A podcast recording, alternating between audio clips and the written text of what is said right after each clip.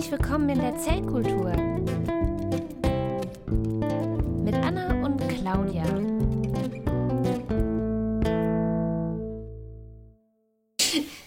Herzlich willkommen in der Zellkultur, liebe Hörenden, also Menschen mit Ohren. Ey, jetzt hier die Van Gogh mal nicht irgendwie ausschließen, der hatte nur eins. Ja, es ist, glaube ich, wie bei Beinen. Also im Schnitt hat die Menschheit so 1,99 Beine pro Nase. ja, aber manche Leute haben vielleicht keine Nase. Ähm, ich glaube, das rechnet sich raus. Na gut, okay. Ähm. Irgendwas also, war mathematisch nicht so korrekt. Also wir, wir, wir heißen alle Personen in dieser Welt willkommen, äh, unseren Podcast anzuhören, ähm, wie auch immer und äh, mit so vielen Ohren, Nasen und Beinen, wie ihr möchtet und wie ihr euch äh, äh zutraut. Beim Hören zu brauchen. ja, es hat eine Weile gedauert, ne? Hm. Oh. es sind viele Dinge passiert. Ähm, ja. Ja, und. Erst wollten wir eine Folge machen ähm, mit, mit Gast, ähm, sozusagen genau. einen Einblick in die Corona- oder in, ganz allgemein in Intensivstationen. Das hat sich dann aber leider ein bisschen verflüchtigt dadurch, dass, ähm, dass Anna selber Corona gekriegt hat. Genau, das, genau an dem Tag hätten wir das aufnehmen sollen, wo ich dann, ich glaube, mein positives Testergebnis hatte. Und oh, nee, das wollte ich mir dann nicht anhören, weil man weiß ja nicht, wie es dann verläuft. Ne? Das ist echt so. Oh. So ein psychologisches Ding dann, ja. Ja, ja. Also ich meine, ich, ich kann ja schon mal spoilern, ich, ich lebe noch. Äh, genau, genau. Zellkultur, nur echt mit Annas Geist. Also es ist jetzt nicht wie... Äh, Und wie, geistreichen äh, Kommentaren. In Spiritus Sancti. äh, heißt das, ich darf... Obwohl das äh, Thema ähm, Desinfektion ist, glaube ich, diesmal gar nicht auf dem Plan. Nee, nee, aber ich kann natürlich, wenn ich dann später da so ein bisschen die Story erzähle, kann ich natürlich von meinen ganzen Vorsichtsmaßnahmen erzählen, die ich dann hatte. Wie zum Beispiel, nachdem ich morgens dann im Bad war, habe ich dann erstmal im Bad alle Oberflächen desinfiziert und quasi auch die Luft. Ein Bad hat gestunken wie eine Distille. Also ich muss sagen, als ich Anfang Januar erfahren habe, dass ich ähm, zwischen Weihnachten und Silvester, die an zwei Tagen, an denen ich gearbeitet habe, mit einem Kollegen zusammen im Büro saß, der sich hinterher als infiziert herausgestellt hat, bin ich auch als erstes zu Hause und habe erstmal einen Schluck aus der Pulle genommen. so, jetzt muss ich mal schnell hier Nasen- und Racheraum durchdesinfizieren. Ja, ja, ja. Ja, so viel getrunken habe ich tatsächlich gar nicht in der Zeit, weil ich echt gedacht habe, nee, das macht es nur schlimmer dann. Also als ich also dann ich schon auch nicht, ich habe es auch nicht, also ich habe einfach nur damit ein bisschen gegurgelt und dann wieder mhm. ausgespuckt, so, weil ich wollte es dann nicht ja. runterschlucken. ja, ja, nee, also weil, oh, genau, also so gegurgelt habe ich die ersten Tage auch damit und äh, halt auch erstmal so, als ich das erfahren habe, dann auch erstmal so, jetzt gieße ich mir einen Whisky ein, ey, es muss einfach sein. Aber dann, ja. Naja, das heben wir uns für später auf. Sollen wir erstmal mit der, äh, mit der Bio-Frage anfangen? Die Bio-Frage. Ja, fangen wir doch mit der Bio-Frage an. Die Bio-Frage ist, warum ist ein negatives ähm, Corona, in dem Fall Schnelltestergebnis, nur sechs bis acht Stunden gültig? Ähm, bestimmt, weil äh, der Gesetzgeber das so will. Es ist geplante Obsoleszenz von Testergebnissen. Ja, genau. Damit wir uns mehr testen. Es sind doch eh nicht genug Tests. Sollen wir uns denn noch mehr testen? Ich habe jetzt ähm, hier in, der, in so einem Einkaufszentrum, wo ich nur war, als schon alles zu war, äh, um da in den Rewe zu gehen, habe ich einen, einen Schnelltest, ähm, wie heißt das, Automaten. Da konnte man sich dann Schnelltests ziehen aus, aus dem Automaten, wo früher halt Cola drin war oder so, sind jetzt Schnelltests drin. Da habe ich auch gedacht, so, okay, was ist das Symbolbild für 2021? Hm. Na, gibt es da so eine Anzahlsbegrenzung? Weil ich meine, das war am Anfang so ähnlich wie bei den Masken, dass man irgendwie nur so zwei bis drei pro Nase kaufen durfte. Damit andere auch noch was davon haben. Ähm, das weiß ich nicht. Also ich meine, du kannst ja da auch beliebig häufig hingehen. Ne? Ja. Das war ja dann auch so. Naja, sie dürfen nur irgendwie eine Packung Klopapier kaufen, aber du kannst dann halt dreimal in denselben Laden gehen und klebst halt zweimal irgendwie ein Schnurrbart auf und dann ähm, kaufst du dir halt noch mehr Klopapier. Ja. Kann es sein, dass Weibsvolk Nein, nein, nein, nein, nein. ähm, Hier wird nicht mit Klopapier geworfen. ja. ja, also bei mir um die Ecke ist jetzt direkt so ein Drive-In-Schnelltestzentrum. Und mhm. äh, das ist auch ziemlich gut besucht, würde ich mal sagen, von der Anzahl der Autos, die da Schlange stehen. Aber ich habe auch schon gehört, die haben da so ein ähm, Parkplatzkapazitätsproblem weil das bei den Schnelltests ja so abläuft, ich kann es ja schon mal sagen, wir reden ja dann eh gleich noch über die Tests, ähm, dass, die, äh, äh dass man halt den Test macht und dann 15 Minuten auf das Ergebnis wartet und dann darf man gehen, wenn das Ergebnis negativ ist. Und wenn das Ergebnis positiv ist, muss man halt da bleiben, dann wird nämlich noch zur Bestätigung PCR-Test gemacht. Das heißt, äh, wird dann nochmal noch mal ein Abstrich gemacht ähm, der dann eben zur PCR gegeben wird. Und bis das Ergebnis vorliegt, sollte man sich dann eben selbst isolieren. Mhm. Meine, meine Mama macht jetzt auch Corona-Schnelltests in der Apotheke. Und mhm. die Leute müssen dann ja auch immer 20 Minuten da bleiben, bis das, also so, es dauert dann etwa 20 Minuten, 15 Minuten dauert äh, muss, muss man den Test inkubieren lassen. Mhm. Und sie unterhält sich dann mit den Leuten dann immer. Und äh, so, die, die haben da so einen so so ein Balkon und dann gehen sie auf den Balkon und dann stehen sie da mit Maske und sie in ihrer, in ihrer vollen Schutzausrüstung und äh, dann quatschen sie halt ein bisschen, weil ich meine, was soll's machen, ne? Ja, es, es klingt irgendwie so wie Raucherecke, nur für Testergebnisse. ja. Ja, also ich habe bisher zwei Tests gemacht und das waren beides so PCR-Tests. Ähm, mhm. Gurgeltests allerdings, also ohne Abstrich. Das heißt, du nimmst so einen Schluck, ähm, in dem Fall war es halt so Salzlösung und gurkelst damit und ähm, versuchst dich nicht zu übergeben dabei, weil es ist wirklich so ein bisschen eklig, ja, so einen ja, Schluck ja. Salzwasser im Mund zu haben. Möglichst entweder draußen oder in einem gut gelüfteten Raum, weil dabei halt ähm, Aerosole entstehen können. Dann spuckst du das in so einen Becher und dann wird davon so und so viel Mikroliter entnommen und der PCR-Test drauf gemacht. Mhm. Ja, den ähm, äh, hatte den einen Test hatte der Arbeitgeber äh, spendiert, damit ich sicher Weihnachten feiern kann mit meiner Familie. Oh, das ist ja nett. Ähm, ja, das fand ich schön, also ein sehr nettes Angebot nicht nur für, für uns als Beschäftigte, sondern eben auch für die ganze Familie. Man musste sich vorher anmelden, wie viele Tests man braucht, damit eben die genug Tests bereitstellen können. Genau, da habe ich halt mich und äh, meine zwei Kinder angemeldet und die Kinder wollten dann aber nicht. da konnte ich die Tests dann zurückgeben. Wollten nicht gurgeln. Mhm. Genau, ja. Und den zweiten Test musste ich dann halt machen weil unser Hygienekonzept vorsieht, dass wenn man eben Kontakt zu einer infizierten Person hat, dann, selbst wenn das Gesundheitsamt dich nicht kontaktiert, dann muss man halt, äh, kann man erst wieder zur Arbeit kommen, wenn man ein negatives Testergebnis vorweist.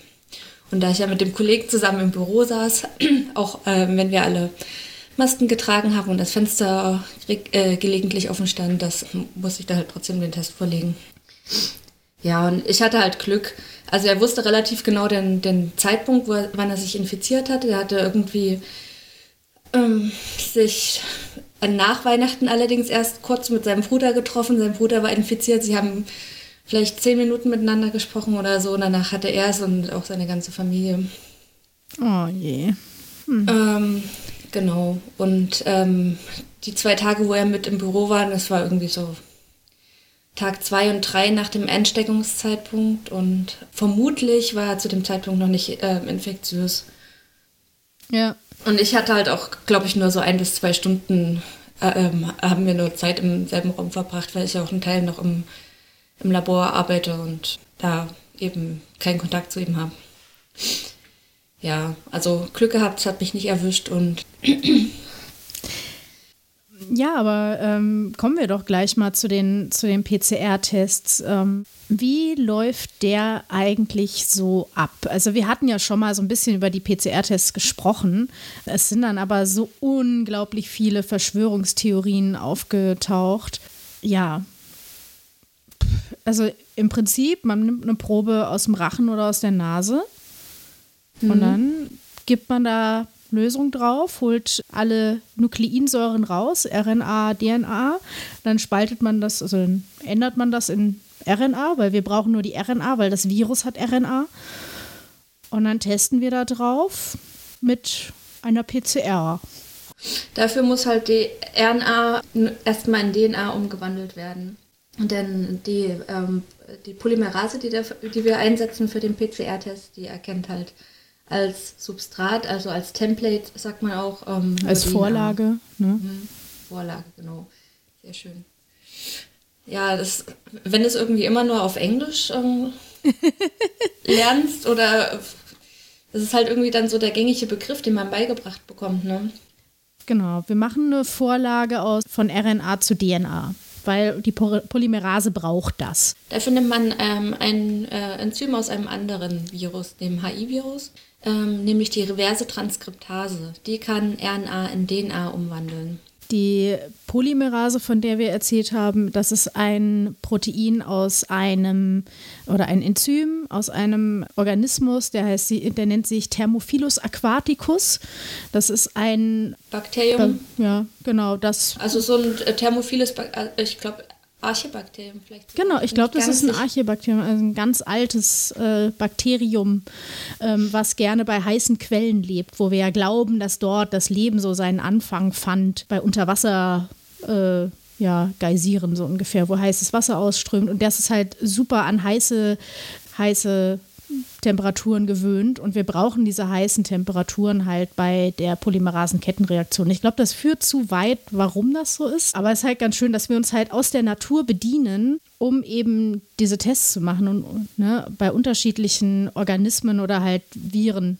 Na, im Prinzip ähm, der sehr heiße Zyklus, der zwischendurch stattfindet, ist einfach nur, um aus der äh, Doppelstrang-DNA, weil DNA am stabilsten im Doppelstrang vorkommt, äh, das kennen wir aus unseren Zellen, ähm, einzelsträngige DNA um, zu machen, die dann halt eben von der, äh, von der Polymerase vervielfältigt werden kann. Genau, der, der Schmelzpunkt von DNA liegt ja irgendwo bei 95 Grad. Ne? Also mhm. ein Schmelzpunkt meinen wir eben, dass sich dann diese beiden Doppelstränge, diese Wasserstoffbrücken, die dazwischen sind, dass die sich auseinander lösen und wir haben wieder zwei einzelne Stränge. Und ja. Das brauchen wir, weil die Polymerase braucht ja immer den Strang als Vorlage, um dort neue, einen neuen Strang zu generieren. Deswegen, wir machen das auf. Also es ist quasi, keine, keine Ahnung, kann man das so ein bisschen mit, wie mit Stricken äh, vergleichen. Man strickt halt eine Reihe dann muss man die eine Reihe wieder abziehen und dann strickt man sie wieder neu quasi. Nur, dass man eben, ja, das muss Sozusagen die, die gestrickte Reihe so trennt, dass man auf beide äh, Seiten was Neues draufstricken kann. Genau, ja. genau. Ich äh, überlege gerade auch, äh, ob mir dann noch ein guter Vergleich einfällt, aber gerade nicht. Mhm. Leider. Was braucht man für so eine, für so eine Polymerase-Kettenreaktion noch? Also Nukleotide braucht man dafür. Das heißt, die Einzelbausteine der DNA, es sind insgesamt vier Stück. Wir hatten das, glaube ich, in der, vor, vor langer, langer Zeit in der DNA-Folge mal besprochen, welche das sind. Ähm, das wären also ähm, Bausteine, die aus einem Zuckerrest bestehen und einer, einer Base. Und äh, äh, der Zuckerrest ist immer der gleiche und es gibt insgesamt vier Basen, die sich da unterscheiden. Sodass wir dann halt eben die vier Bausteine haben, die wir unterschiedlich kombinieren können. Genau, die Basen, die werden immer mit äh, den vier Buchstaben abgekürzt, G, A, C und T, ähm, was halt eben für Guanin, äh, Aden, Adenin, Zytosin und Thymin steht. Die, das muss man sich nicht merken, nur wenn man immer diese Buchstabencodes sieht, dann, dann glauben viele Leute natürlich, dass man irgendwie im Körper so Buchstabencodes hat. Und das stimmt eben nicht, sondern das sind halt ganz normale chemische Moleküle, die eben rein theoretisch basisch sind, ähm, während die DNA am Ende dann eine Säure ist, was ich auch sehr lustig finde. Ähm, die DNA ist sauer. Ja, das kommt durch die, ja. kommt durch die Phosphatreste. Ne? Mm, genau. Mm. äh, das Phosphatskelett quasi, was die DNA noch hat. Ja, Zuckerphosphatrückgrat, sagt man dazu. Mhm. du hast gar kein Rückgrat. Doch, ich habe ein Zuckerphosphatrückgrat in jeder Zelle. Nicht nur eins. du hast ja auch noch mitochondriale DNA und so ein Kram. Naja. Ich glaube, das führt jetzt hier zu weit ins Detail. meine Rückgräten. Ja, genau. Also Nukleotide braucht man, die Polymerase, dann eben eine entsprechende Umgebung, in der sich die Polymerase auch wohlfühlt, halt so vom pH-Wert und vom Salzgehalt her. Ähm, ja, das nennt man Pufferlösung. Ähm, da äh, es, kommt auch so ein bisschen drauf an, welcher Magnesium-Ionengehalt da drin ist. So, ähm, die Polymerase arbeitet da unter Umständen äh, besser, beziehungsweise die, ähm, die Nukleotide und äh, die Vorlage finden dann äh, besser zusammen. Mhm. Ja, aber das ist ähm, auch so ein bisschen Laborwissen, was man teilweise auch für, für unterschiedliche Ke äh, äh, Kettenreaktionen dann unterschiedlich einstellen muss.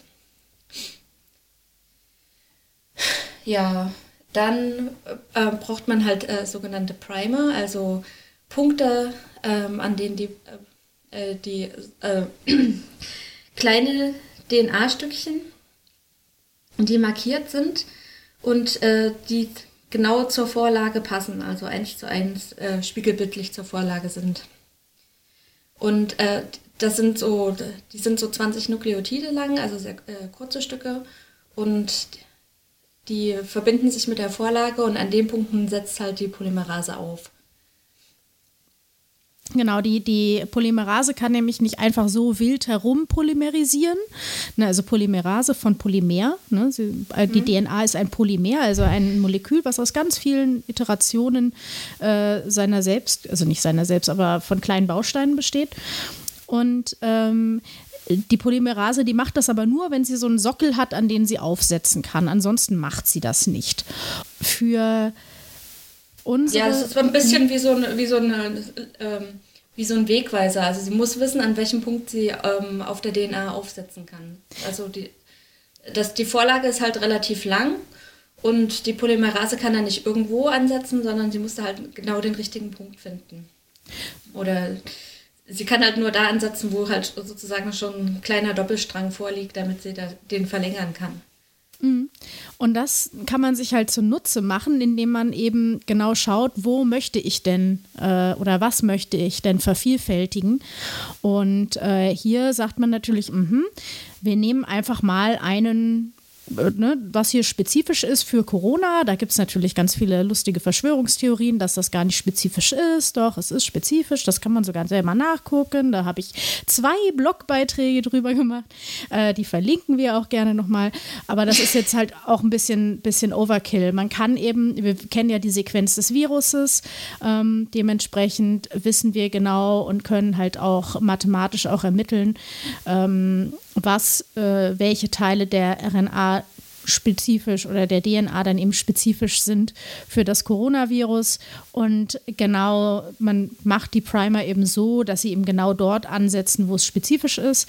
Wichtig ist halt nur, dass das Coronavirus nicht an dieser Stelle mutiert, was ja nun mittlerweile bei manchen Mutationen der Fall zu sein scheint, dass eben die Primer dort nicht mehr genau binden können. Ja. Hm. Ähm, was man dann, was dann halt passiert ist, dass ähm, die Reaktion in eine sogenannte ähm, Realtime-PCR-Maschine gestellt wird und äh, dort durchläuft. Ähm, und jedes Mal, wenn eine Vervielfältigung äh, der Vorlage stattfindet, dann gibt es ein kleines Leuchtsignal. Das liegt daran, dass die, ähm, die Primer, die man verwendet, haben so eine Sonde dran und ähm, das Leuchtsignal wird dadurch ausgelöst, dass die und äh, dass sie da binden und dass eine Vervielfältigung stattfindet. Mhm. Genau. Und äh, wir, also du hattest ja sehr viel Spaß auf Twitter mit manchen Menschen, die nicht so ganz verstanden haben, warum man nicht einfach 10.000 Tests mehr pro Tag macht oder eine Million oder je, jede Person einfach fünfmal am Tag testet. Ja. Ja, und jetzt, jetzt haben wir ja schon so ein paar Substanzen genannt. Ähm, sowohl die Polymerase als auch Nukleotide, ähm, ja, Pufferlösung ist, glaube ich, jetzt nicht so das Problem, aber eben diese Sonden, die wachsen nicht auf Bäumen, die muss man auch produzieren.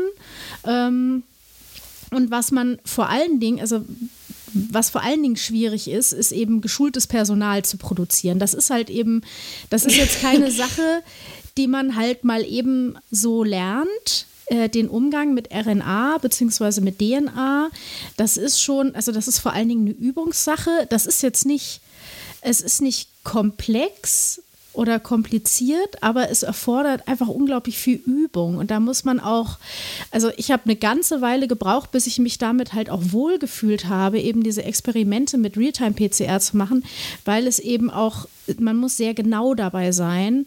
Und ähm, wenn jetzt keine Ahnung, mein Kollege, der halt eben Sozialwissenschaftler ist, äh, so mal eine Pipette in die Hand gedrückt bekommt und so, hier, Realtime-PCR, mach mal, kombiniere und dann sagt er, ich kann das nicht tun. Ne? So, also, weil man eben gar nicht weiß, wo gehört was hin. Ähm, es gibt ja immer wieder ja. So, so schöne Geschichten aus die, von Medizinstudenten, die sich eigentlich auskennen sollten, die dann eben äh, pipettieren sollen und dann fragt man sich so, hm, warum haben die gar keine Pipettenspitzen verwendet? verwendet. Ach so, diese Schutzhalter. Nee, die brauche ich doch nicht.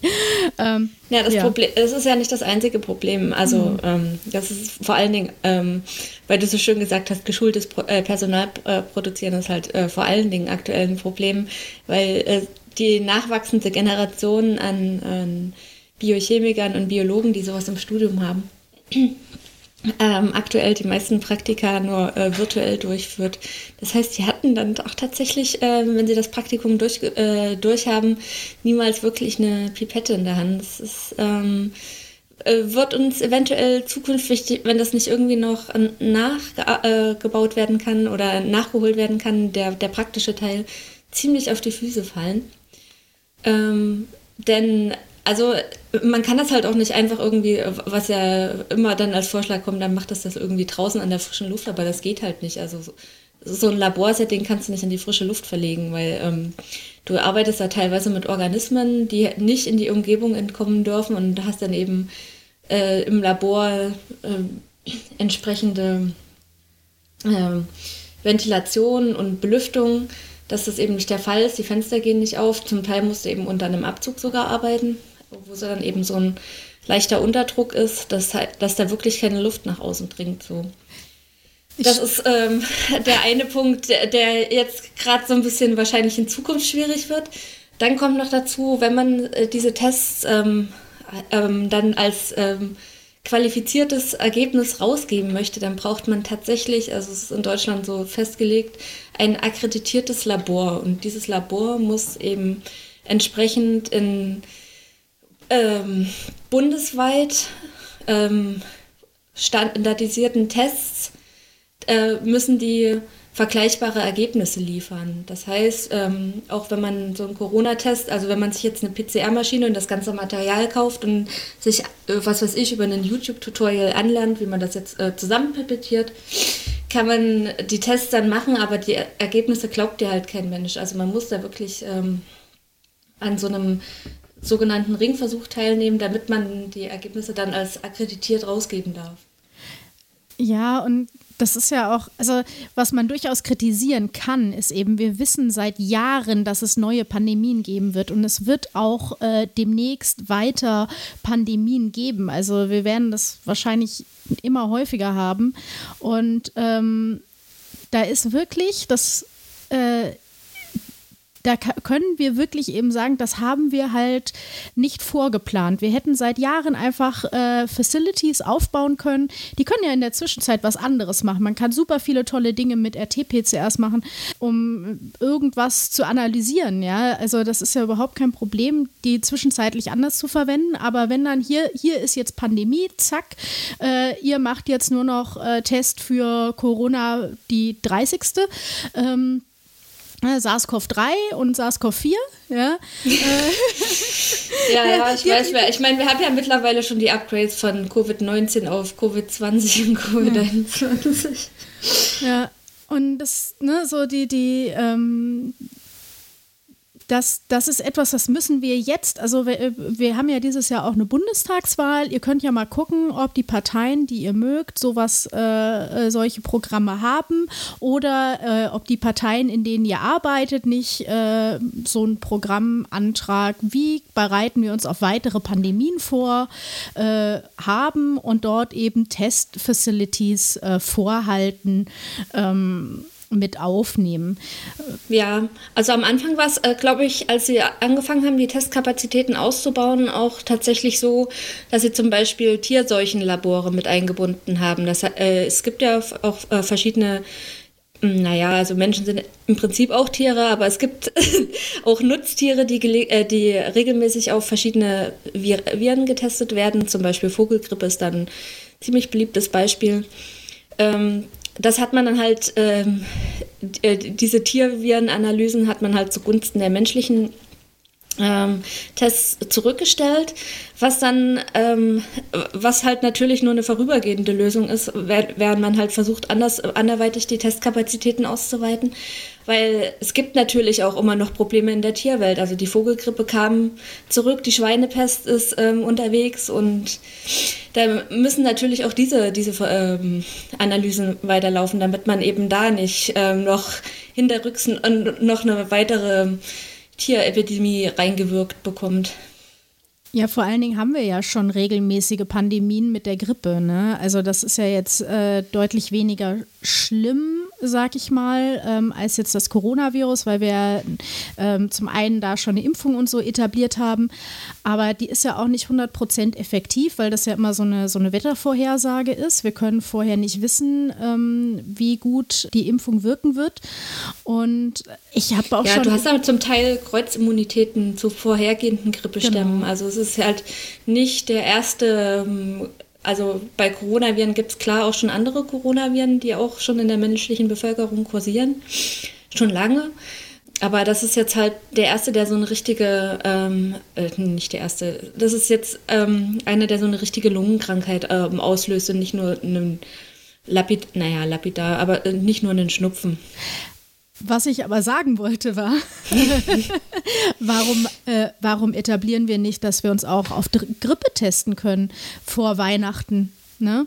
Oder äh, wenn mein Kind irgendwie im äh, Kindergarten ist und ich möchte Oma besuchen, warum kann ich das nicht auf Grippe testen lassen? Ne? Das ist doch. Das wird ja gemacht. Also, äh, soweit ich weiß, auch äh, was eben so ähm, mit Lungenentzündungen und ähm, ähnlichen schlimmeren ähm, grippeähnlichen Symptomen ins Krankenhaus eingeliefert wird, da finden ja die Grippetests statt. Ja, da, aber doch nicht präventiv. Ähm, ja, präventiv ist halt ein bisschen, äh, steckt noch in den Kinderschuhen. Ja, genau. Aber wird wahrscheinlich definitiv, äh, ich meine, die, die Anzahl der Menschen auf diesem Planeten nimmt ja nicht direkt ab. Das heißt, ähm, die Bevölkerung rückt enger zusammen und Infektionskrankheiten werden auch zukünftig eine zunehmend große Rolle spielen. Äh, da sich, werden sich sicherlich jetzt einige umorientieren und da Zukunftspläne schmieden. Genau, also ich denke schon, ähm, also dass man natürlich auch die jetzt aufgebauten Testkapazitäten dann eben weiter verwenden kann. Ne? Ähm, das ist doch super, wenn du dann irgendwie einmal im Jahr deinen Grippetest passt, einfach so kurz vor Weihnachten oder so. Ne, so, so, so traditionsmäßig vom Weihnachtsmarkt zum Grippetest und dann, äh, was weiß ich, zu Oma. Hm. Ja, deswegen hätte ich zum Beispiel auch schön gefunden, wenn tatsächlich in die Schulen oder auch in Großraumbüros oder sonst wo so Luftfilter eingebaut worden wären, weil das hätte jetzt nicht nur aktuell geholfen, sondern das würde auch in Zukunft halt uns einige Infektionen im Klassenraum oder im Großraumbüro äh, ja. ersparen. Ja, das denke ich ja auch, ne? So, also, ich weiß nicht, ich hatte das ja jetzt auch schon ein paar Mal, paar Mal erzählt, wie ich irgendwann angefangen habe, im Büro die Türklinken nicht mehr anzufassen und meine, meine Schnupfeninzidenz, meine persönlich beobachtete und äh, rein, äh, rein anekdotisch, ja, aber meine persönliche äh, Häufigkeit an Schnupfen ist halt so krass runtergegangen, ne? Das war, das war phänomenal, ja. Und ich meine, ich bin Biologin, ich weiß, wie das funktioniert und dennoch habe ich immer gedacht, so, naja, aber so schnell geht das doch nicht. Ne? Und früher, ich bin einmal, ich bin einmal U-Bahn gefahren und war gleich schon wieder, war gleich schon wieder erkältet. Ja, jetzt nehme ich mir einfach meine, meine, äh, hier, meine FFP2-Maske dann mit und dann fahre ich halt weiterhin mit Maske. Warum denn nicht? Also. Ich kann mir auch vorstellen, dass sich äh, die Maske in ähm, Bereichen beibehält, also vor allem im öffentlichen Nahverkehr, mhm. so in den Winterjahreszeiten und beim Einkaufen. Ja. Ähm, ja, ähm, äh, können wir jetzt anhand deiner Anekdote Rückschlüsse ziehen darüber, wie oft du popelst? Äh, Mit Maske ist es natürlich schwieriger. Weil genau, so ein Scherz. Genau, genau. nee, aber äh, die haben ja jetzt, äh, hatten ja schon einige, ähm, da gibt es ja einige interessante ähm, Videos zum Thema Schmierinfektion, wo man halt irgendwie so eine Flüssigkeit auf die Hände bekommt, die die nur unter UV sichtbar ist und dann lässt man die Leute in so einem ähm, Setting sitzen und äh, sich frei bewegen und dann guckt man hinterher, wo es überall ist und wer es im Gesicht hat und, und oder sonst wo sich meine Haarsträhne hinter das Ohr geschoben hat und dann da alles voll geschmiert hat. Mhm. Ja. Also bei, bei Schmierinfektionen auf jeden Fall kann man immer ganz gut nachvollziehen, den, den Weg, den die Infektion so nimmt. Ja, was, ähm, was im Rahmen dieser RT-PCR-Tests immer wieder aufgetaucht ist, ist ja quasi so die Frage, ähm, wie lange muss ich eigentlich einen RT-PCR-Test laufen lassen, bis er endlich positiv ist. Also das ist, kommt so ein bisschen aus der Verschwörungstheoretiker-Ecke, was aber natürlich Leute immer wieder ich sag mal, verwirrt, weil man bekommt, wenn man so einen ähm, RT-PCR-Test macht, bekommt man einen sogenannten CT-Wert zurück. Das nennt sich Cycle Threshold, ähm, also ein Zyklus, äh, ein Zyklusgrenzwert. Und wenn man, wenn der überschritten ist, hat, dann ist man eben positiv. Und was bedeutet das jetzt? Also wir lassen so eine Realtime-PCR eine definitive Anzahl von Zyklen laufen. Ich glaube, das ist momentan so 35 oder so. Ne? 35 ähm, bis 40. Genau, genau. Das kann Also ich glaube, man hat es ein bisschen runtergesetzt, ähm, damit man mehr, äh, mehrere Durchläufe machen kann, weil hm. es, so ein Zyklus dauert ja immer seine Zeit. Jetzt nicht lange, vielleicht ähm, ein bis zwei Minuten.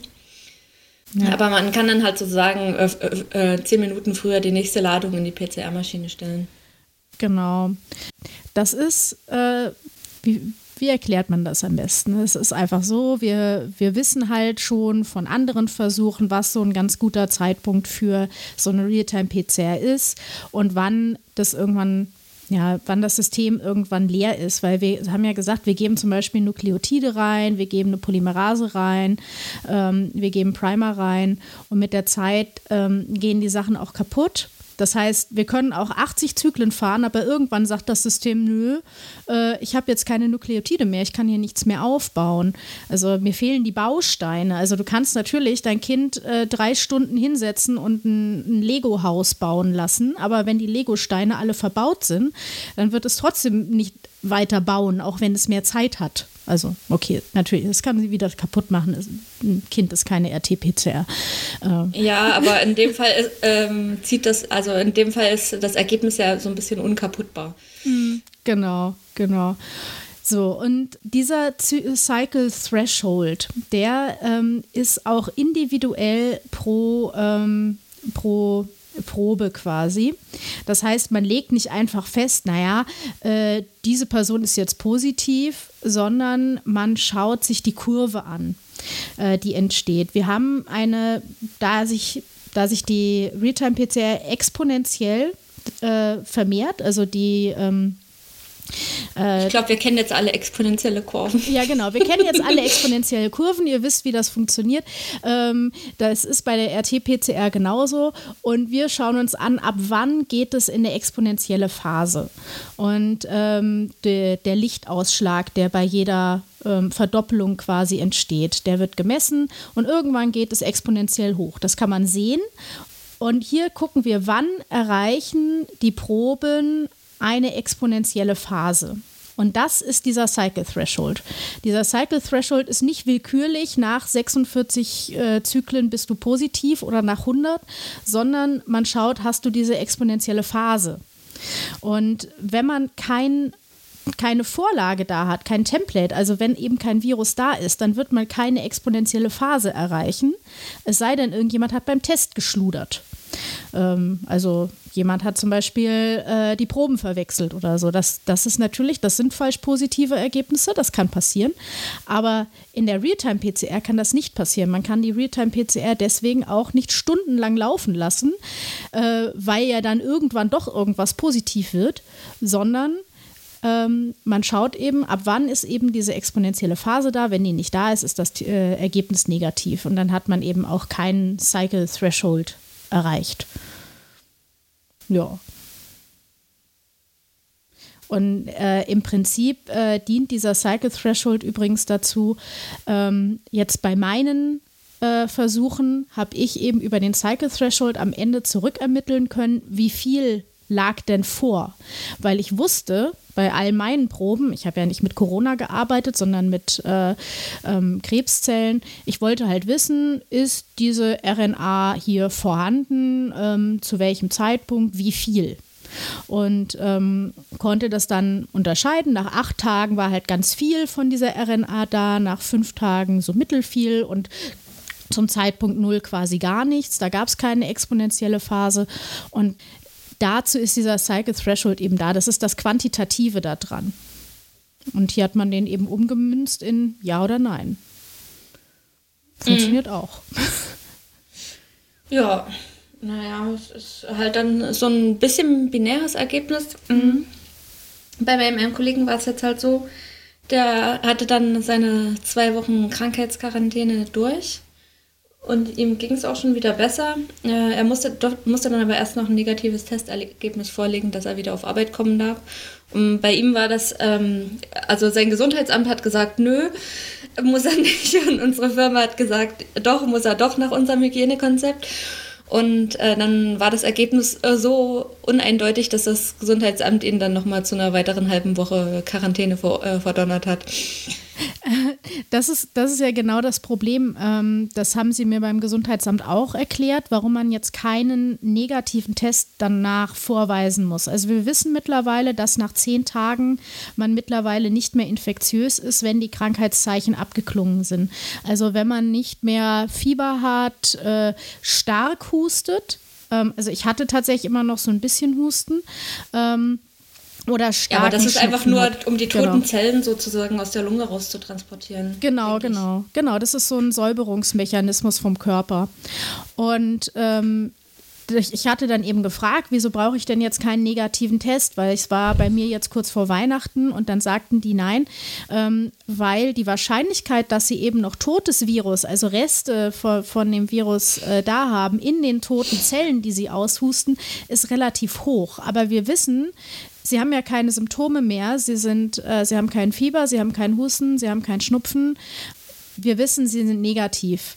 Und das ist ja natürlich besonders fies von deinem Arbeitgeber, weil er jetzt natürlich quasi noch mal fünf Tage äh, äh, Quarantäne drangehängt hat. Ne? Oder, naja, oder so viel. Ne? Das Aber waren, glaube ich, noch ähm, äh, zwei, drei Tage bis zum, ähm, bis zum Wochenende und dann halt noch das Wochenende und er durfte mhm. dann am Montag wiederkommen. Mhm. Oder ja. so ähnlich.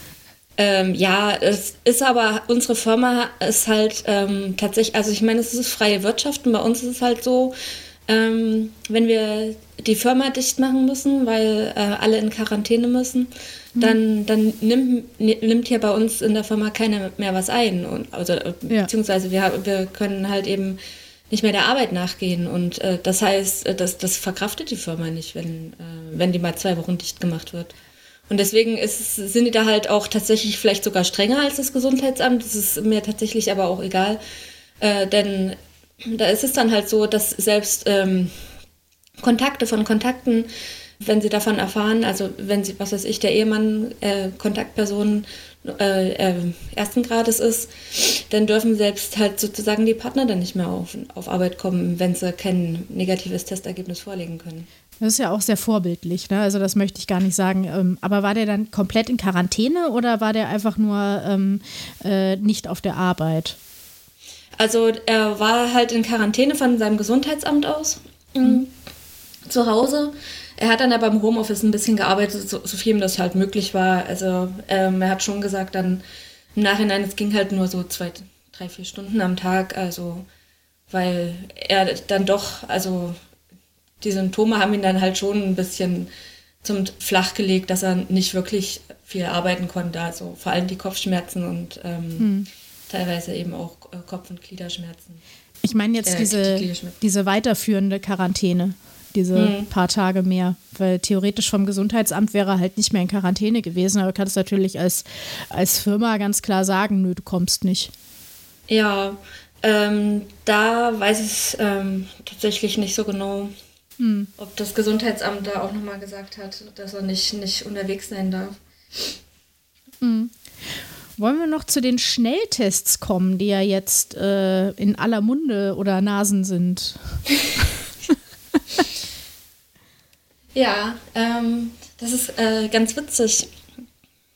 Und es gibt ja jetzt tatsächlich schon äh, an den Schulen Schnelltests und ähm, meine Kinder hatten diese Woche ihren ersten. Da mhm ist irgendwie so ein, ähm, so ein Spucktest gewesen, wo sie halt drauf spucken müssen und dann wird, äh, wird eine Viertelstunde gewartet und dann haben sie das Ergebnis. Wurde vom ähm, DRK durchgeführt an allen Schulen in Jena. Und soweit ich weiß, waren, ja, also soweit ich weiß, waren jenaweit an den Schulen keine positiven Ergebnisse da, wo es durchgeführt wurde. Ah, das ist ja super. Der ja. Test. Ja, die waren ja alle ähm, zu Hause, wobei, die Kinder. Hm? Die waren ja vorher auch alle zu Hause, die Kinder, oder? Nee.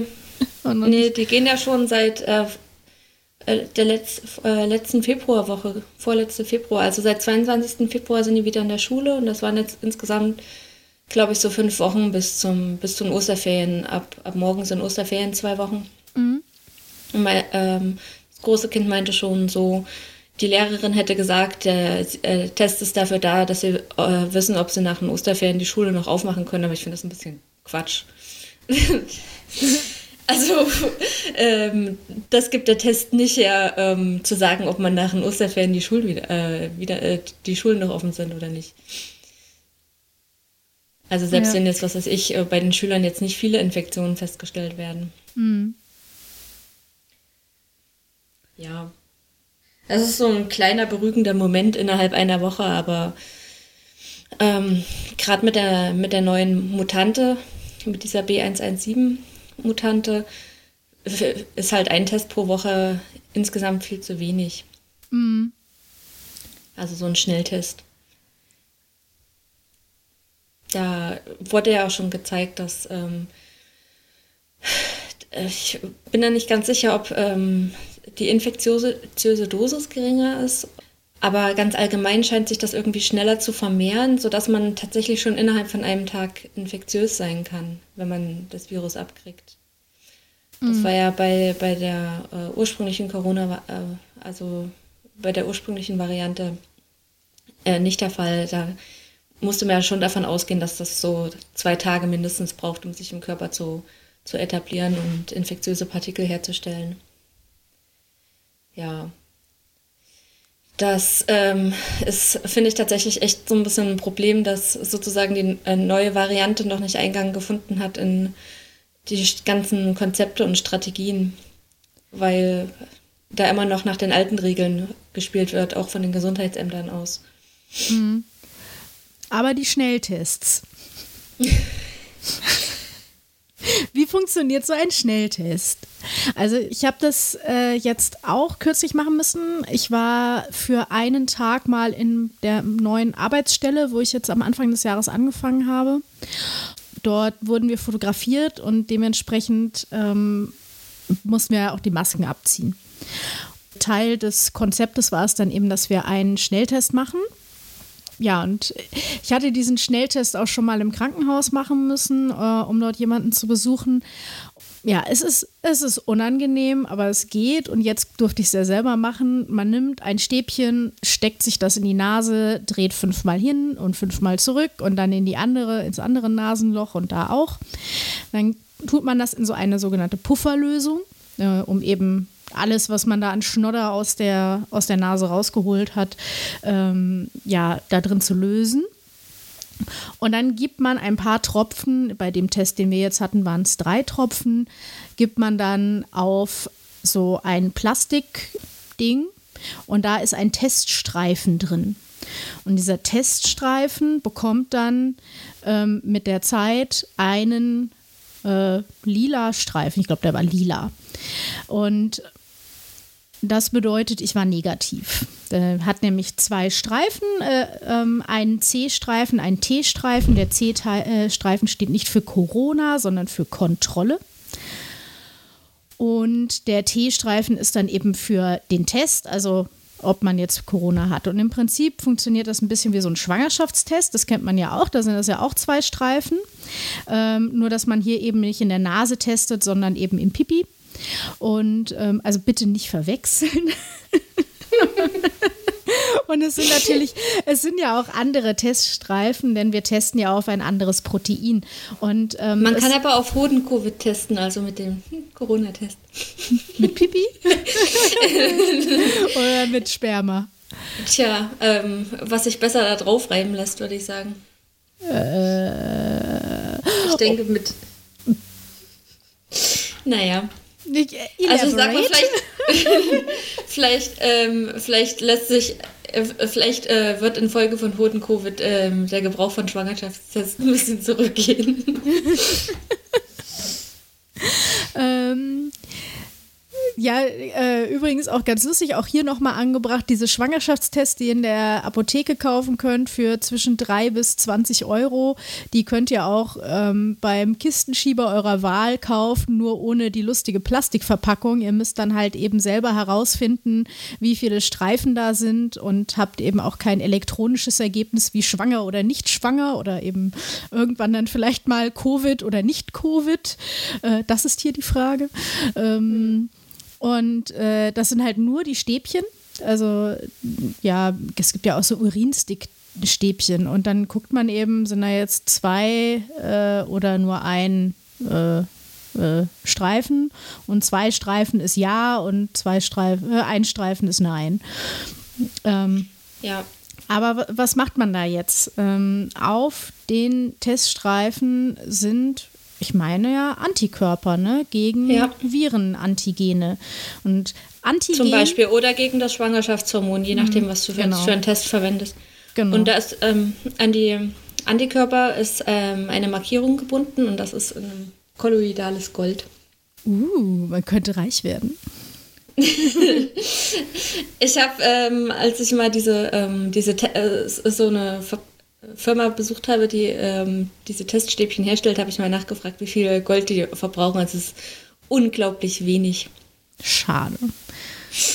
Also doch wieder Bitcoin. Kolloidale Bitcoin-Tests. Ja, ja. wa- Was ich aber vorher noch mal, also ein kurzer Refresher, wir haben ja über Antikörper schon mal gesprochen. Antikörper sind ähm, Immunproteine, die sich individuell anpassen äh, lassen quasi, also unser Immunsystem passt die individuell an Krankheitserreger an. Das können wir ausnutzen, ähm, indem wir eben äh, Antigene dem Immunsystem zeigen und das baut dann Antikörper. Antigene heißen deswegen auch Antikörper, weil sie Antikörper generieren. Sie haben nichts mit Genen zu tun und sie haben auch, also sie haben also nicht direkt und sie sind auch nicht gegen alles oder anti oder gegen Gene oder so oder, oder irgendwelche äh, Ökofaschisten. Ähm, ähm, also sie sind nicht, äh, Antigen ist halt wirklich sehr verwirrend als Wort. Eigentlich sollte man meines Erachtens dazu Epitop sagen. Also ein äh, Epitop ist eben etwas, was auf äh, eine fremde Struktur, gegen das wir Antikörper binden können. Ja. Ja, und ähm, Antikörper sind auch nicht ähm, gegen den Körper. Genau. Sondern gegen Fremdkörper. Genau. Ja, und äh, die haben halt äh, eben diese, diese typische Y-Struktur, also ein, ähm, ein sozusagen ein Stamm mit zwei Ästen und ähm, Vorne an diesen Ästen sind quasi kleine Hände dran, damit können sie zugreifen und je nachdem, wie das Epitop oder das Antigen aussieht, müssen sich die Hände dann eben äh, förmlich anpassen.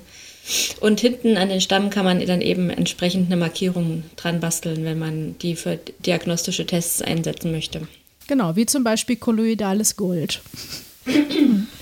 Und, ja, äh, und man könnte es natürlich auch mit so ähm, äh, Leuchtsignalen machen wie mhm bei, bei der Realtime-PCR, aber in dem Fall ist es halt äh, schwierig, das dann, das Ergebnis dann so gut abzulesen. Deswegen nimmt man eben das Gold. Mhm. Äh, was ich äh, zu den Antikörpern noch sagen will, das macht nicht das, der Antikörper selber, äh, sich anzupassen, sondern das machen unsere Immunzellen. Die bauen den Antikörper so, dass er sich anpasst quasi und auch nicht gezielt, sondern total random. Die machen einfach so viele unterschiedliche und gucken, was halt passt. Ne? Also so, so intelligent ist unser Immunsystem nicht. Ja. Aber äh, zurück zu den Antigentests. Wir haben äh, hätten wir jetzt eine Corona-Infektion, haben sich in unserer Nase Viren Epitope bzw. eben Antigene gesammelt. Ähm, die kommen dann in diese Pufferlösung, werden dort vereinzelt und dann geben wir die auf diesen Teststreifen. Dieser Teststreifen saugt sich halt so langsam voll und damit wandern eben auch diese Antigene dahin. Und wenn sie eben auf einen Antikörper treffen, wird, er, wird das Antigen eben gebunden und ist dann eben fest. Ja, es ist ähm, im Prinzip so, der Streifen ist schon eine, vorgefer eine vorgefertigte Linie an ähm, Antikörpern, die das ähm, mhm. Epitop erkennen. Und äh, die sind da an dem Punkt festgebunden. Und die, äh, es gibt noch eine zweite Gruppe Antikörper, das sind die mit dem kolloidalen Gold ähm, die erkennen das Epitop genauso. Das heißt, dass, ähm, äh, die sind in dem Teststreifen und werden durch die Flüssigkeit aktiviert und wandern dann eben in Richtung von dieser äh, festgetackerten Linie Antikörper. Und wenn da schon ein, ähm, äh, wenn da schon das Antigen drauf sitzt, also das Virus, äh, gebunden durch den festgebundenen Antikörper, dann ähm, setzt sich das, äh, der zweite Antikörper mit, dem äh, mit, der, mit der Markierung noch oben drauf, dass man dann wie so eine Art Sandwich hat. Also unten den Antikörper, in der Mitte das Antigen und dann oben drauf nochmal den anderen Antikörper mit der Markierung. Und ähm, so kommt das halt eben zustande, dass dann da dieser Streifen sich langsam bildet, der eben das Testergebnis hergibt. Wenn an der Linie kein ähm, Antigen bzw. Epitop gebunden ist, dann wandern die markierten Antikörper einfach vorbei. Äh, die wandern sowieso vorbei. Die wandern nämlich noch zur Kontrolllinie. Das sind auch wieder festgetackerte Antikörper, die aber einfach nur diesen anderen markierten Antikörper festhalten. Und somit können wir dann eben feststellen, dass der Test funktioniert hat. Also man merkt, es ist relativ schwierig. Ähm, Im Prinzip ist es aber so, dass es eben so eine Art Testkit in einem Streifen ist ähm, und damit eben am Ende eine spezifische Farbreaktion ausgelöst wird. Ja. ja. Also dieses Testprinzip wird schon relativ lange verwendet. Wir hatten ja vorhin schon ähm, den Schwangerschaftstest angesprochen. Ähm, da gibt es auch noch für Herzinfarkt, gibt's da, wird da auf ein bestimmtes Protein auch mit demselben Prinzip getestet. Ähm, ich bin nicht ganz sicher, ob so ein Blutgruppenschnelltest so ähnlich funktioniert. nee, der ist, der ist anders. Ja. Ähm. Ja, aber ich meine, ähm, das Testprinzip hat halt ähm, hat echt viele Vorteile. Also beim Schwangerschaftstest war es halt früher so, dass ein Apotheker an seinem Keller halt einen Haufen Frösche gehalten hat und ähm, wenn eine Frau vermutet hat, dass sie schwanger war, dann musste sie eben ähm, Pipi oder Blut vorbeibringen. Das wurde dann den, den Fröschen gespritzt Und äh, dann haben die Frösche, je nachdem, ob sie männlich oder weiblich sind, halt entweder ähm, Laich abgegeben oder Sperma. Und dann wusste man dann, ähm, ob die Frau schwanger ist. Dann mussten sich die Frösche für ein paar Tage erholen, bis man sie dann halt für den nächsten Test wiederverwenden konnte. Und ähm, der moderne Schwangerschaftstest hat halt ähm, viele Frösche dafür, äh, davor jetzt bewahrt, regelmäßig mit Pipi oder Sper äh, mit Pipi oder Blut von irgendwelchen Menschen gespritzt zu werden. Ja, ich glaube, wir haben die, wir haben da schon einige Fortschritte gemacht bei den Tests. ich meine, keine Tierversuche mehr, es ist immer ein, äh, super. Ja, außerdem haben die Frösche sicherlich Besseres zu tun. Ich würde jetzt ein bisschen noch anfangen. ich mag den Besseres zu tun Spruch einfach. kleine Drostenfrosch. Äh, deswegen hat er den, den äh, PTR-Test entwickelt. Ja, jetzt, jetzt würde ich mal von meiner Corona-Erkrankung berichten. Ich will es ein bisschen kurz halten. Ich habe das alles auch schon mal verblockt. Vor allen Dingen will man ja auch äh, betroffene Personen halt möglichst äh, schonen. Ich weiß, woher ich es habe. Wir wissen aber nicht, wo meine äh, betroffene Person oder mein, mein Infektor, äh, keine Ahnung, Infektor-Gadget, das, äh, das eingeschleppt hat, weil auch die Person war halt nur einkaufen und äh, hat auch Maske getragen und so. Und, ähm, aber wir wissen ja auch von Holgi, der hat das ja jetzt auch schon allen äh, mehrfach erzählt, der ist halt einmal durchs Treppenhaus gelaufen. Ne? So, so schnell kann es gehen, du kannst dich halt total äh, ja, äh, vorsichtig verhalten. Es kann immer noch irgendwo was passieren und wir sind ja, ja auch alle Menschen. Ja. ja, mit den Aerosolen ist es halt auch echt schwierig. Also mhm. ich habe auch schon von Reinigungskräften gehört, die halt in einem leeren Büro sauber gemacht haben und sich dabei infiziert haben, weil da einen ganzen Tag über ein, zwei Leute, vielleicht sogar nur einer infiziert ohne Maske saß halt. Mhm. Und ähm, man atmet oder spricht vielleicht beim Telefonieren, das sind die Vir Viruspartikel in der Luft und ähm, die sammeln sich dann halt. Das ist halt eben dieses Fiese an den Aerosolen. Also deswegen wird ja das mit dem Lüften das ähm, so hochgehalten. Es gab übrigens neulich so einen krassen Spruch irgendwie von Saskia Esken. Äh, Esken ähm, äh, also so ein Spruch von Saskia Esken, wo sie irgendwie meinte, ja, wir haben hier Aerosole verstanden. Und ich so, Leute, die haben wir vor Jahrzehnten verstanden. Wir haben euch das über ein Jahr versucht zu erklären, was so ein Aerosol ist. Ja, klar, wir mussten jetzt auch erstmal raffen, okay, es ist äh, nicht so wirklich hier von wegen Kontakt, sondern es ist halt ernsthaft äh, einfach ein Aerosol. Aber das wissen wir, glaube ich, seit April ziemlich ja. genau, dass es Aerosole sind. Ja, und also wir haben Aerosole jetzt verstanden. Nein, Saskia Esse, das haben wir vor Jahren verstanden. Äh, ja, ähm, äh, Einspruch äh, oder sozusagen, äh, irgendwie habe ich heute ähm, äh, die, eine, äh, Chines, eine Weisheit eines chinesischen Philosophen gehört, die heißt, wer etwas verstanden hat, aber nicht danach handelt, hat es nicht verstanden. Finde ich ähm, aktuell sehr zutreffend. Ähm, genau. Außerdem kann ich mir jetzt mit diesen Aerosolen auch viel besser vorstellen, warum manche Leute Superspreader sind. Also das sind vor allem die Leute, wo du meinst, dass du beim Sprechen irgendwie einen Schirm aufspannen musst. Weil ja.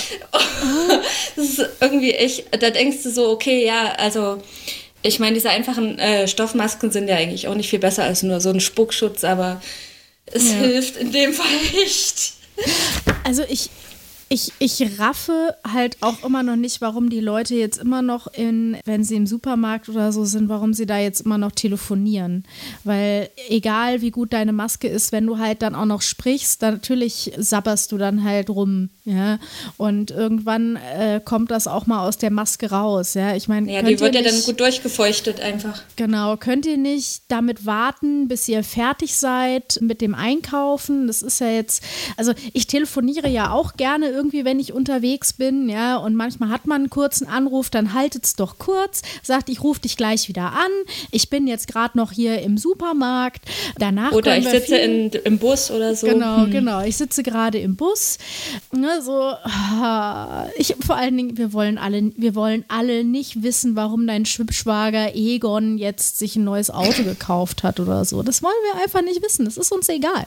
Ja, naja, So, wie war das bei mir? Ich, äh, also die Kontaktperson hat äh, Kopfschmerzen und Gliederschmerzen gehabt und ähm, ich habe dann auch erstmal, naja, kannst dich ja sicherheitshalber mal testen lassen. Ne? Und dann kam halt so eine leicht erhöhte Temperatur dazu und dann hat sich die Person eben testen lassen und es kam ein positives Ergebnis raus und ich habe natürlich erstmal leicht Panik bekommen, wollte dann einen Test machen lassen, habe eben gesagt, hier Kontaktperson, äh, sehr lange Kontakt gehabt, auch ohne Maske.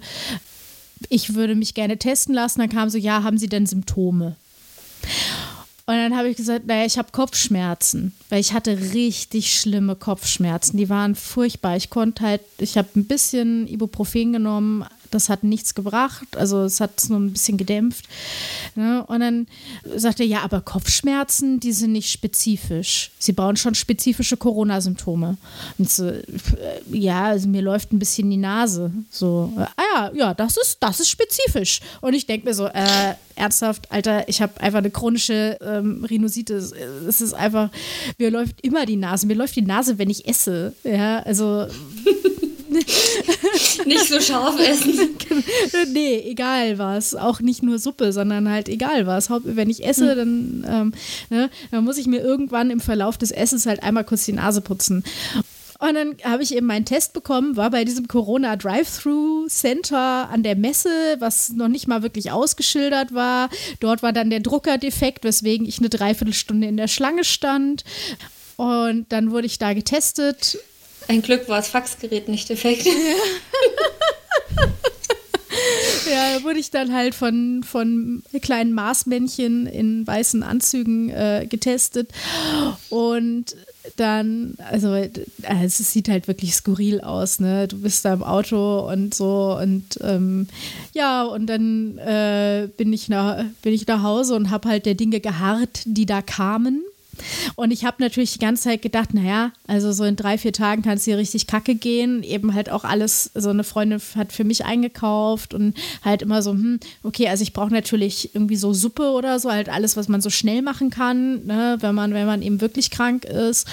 Aber halt auch irgendwie Comfort Food und so. Und ähm, ja, also es war es war dann aber tatsächlich zum Glück nicht so schlimm. Also meiner Kontaktperson ging es deutlich schlimmer. Die hatte immer wieder Fieberschübe. Bei mir war es halt wirklich, ich hatte halt die Kopfschmerzen, die waren irgendwann weg und dann war ich irgendwann einfach nur noch antriebslos und genervt. Und wenn ich nicht gewusst hätte, dass ich Corona habe, hätte ich mich wahrscheinlich gewundert, was geht da eigentlich? Weil ich gedacht habe, ich bin total antriebslos, ich kann kaum schlafen aber ne, so, so und hätte mich wahrscheinlich gezwungen, irgendwie Sport zu machen oder so, ja. Weil, ja, aber ich habe mich wirklich, ich war unkonzentriert und so. Also ich konnte nicht viel machen, aber äh, ansonsten Ne? Also im Vergleich, was viele andere erlebt haben oder so, war es jetzt halt vergleichsweise mild. Und ich hatte natürlich den positiven Effekt, dass als ich dann eben auskuriert war, eben auch ähm, vergleichsweise unbesorgt eben Weihnachten feiern konnte mit meiner Familie.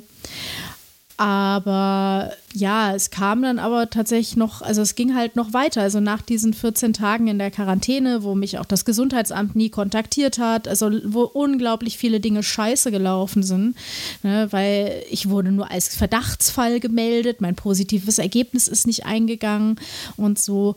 Ja, als ich dann end, endlich aus der Quarantäne entlassen wurde, ähm, war es halt immer noch so, dass ich nachts schlecht einschlafen konnte. Also ich habe irgendwie erst um 4 Uhr nachts oder so wurde ich müde, ähm, konnte dann halt ein bisschen irgendwie bis elf schlafen und hing halt total in den Seilen. Also es hat noch wirklich so einen Monat gedauert, bis ich einigermaßen fit war und mich, äh, ja, mich auch wieder gesund gefühlt habe. Okay, ähm, zwei Fragen. Ja. Ah, ähm, hat der Weihnachtsbraten geschmeckt? Also du hattest, glaube ich, gesagt, äh, Geruchsgeschmacksverlust kam bei dir dann auch irgendwann.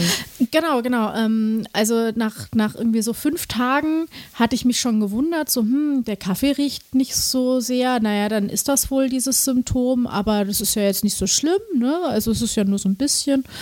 Ja, und am nächsten Tag rieche ich am Oregano und ich rieche nichts.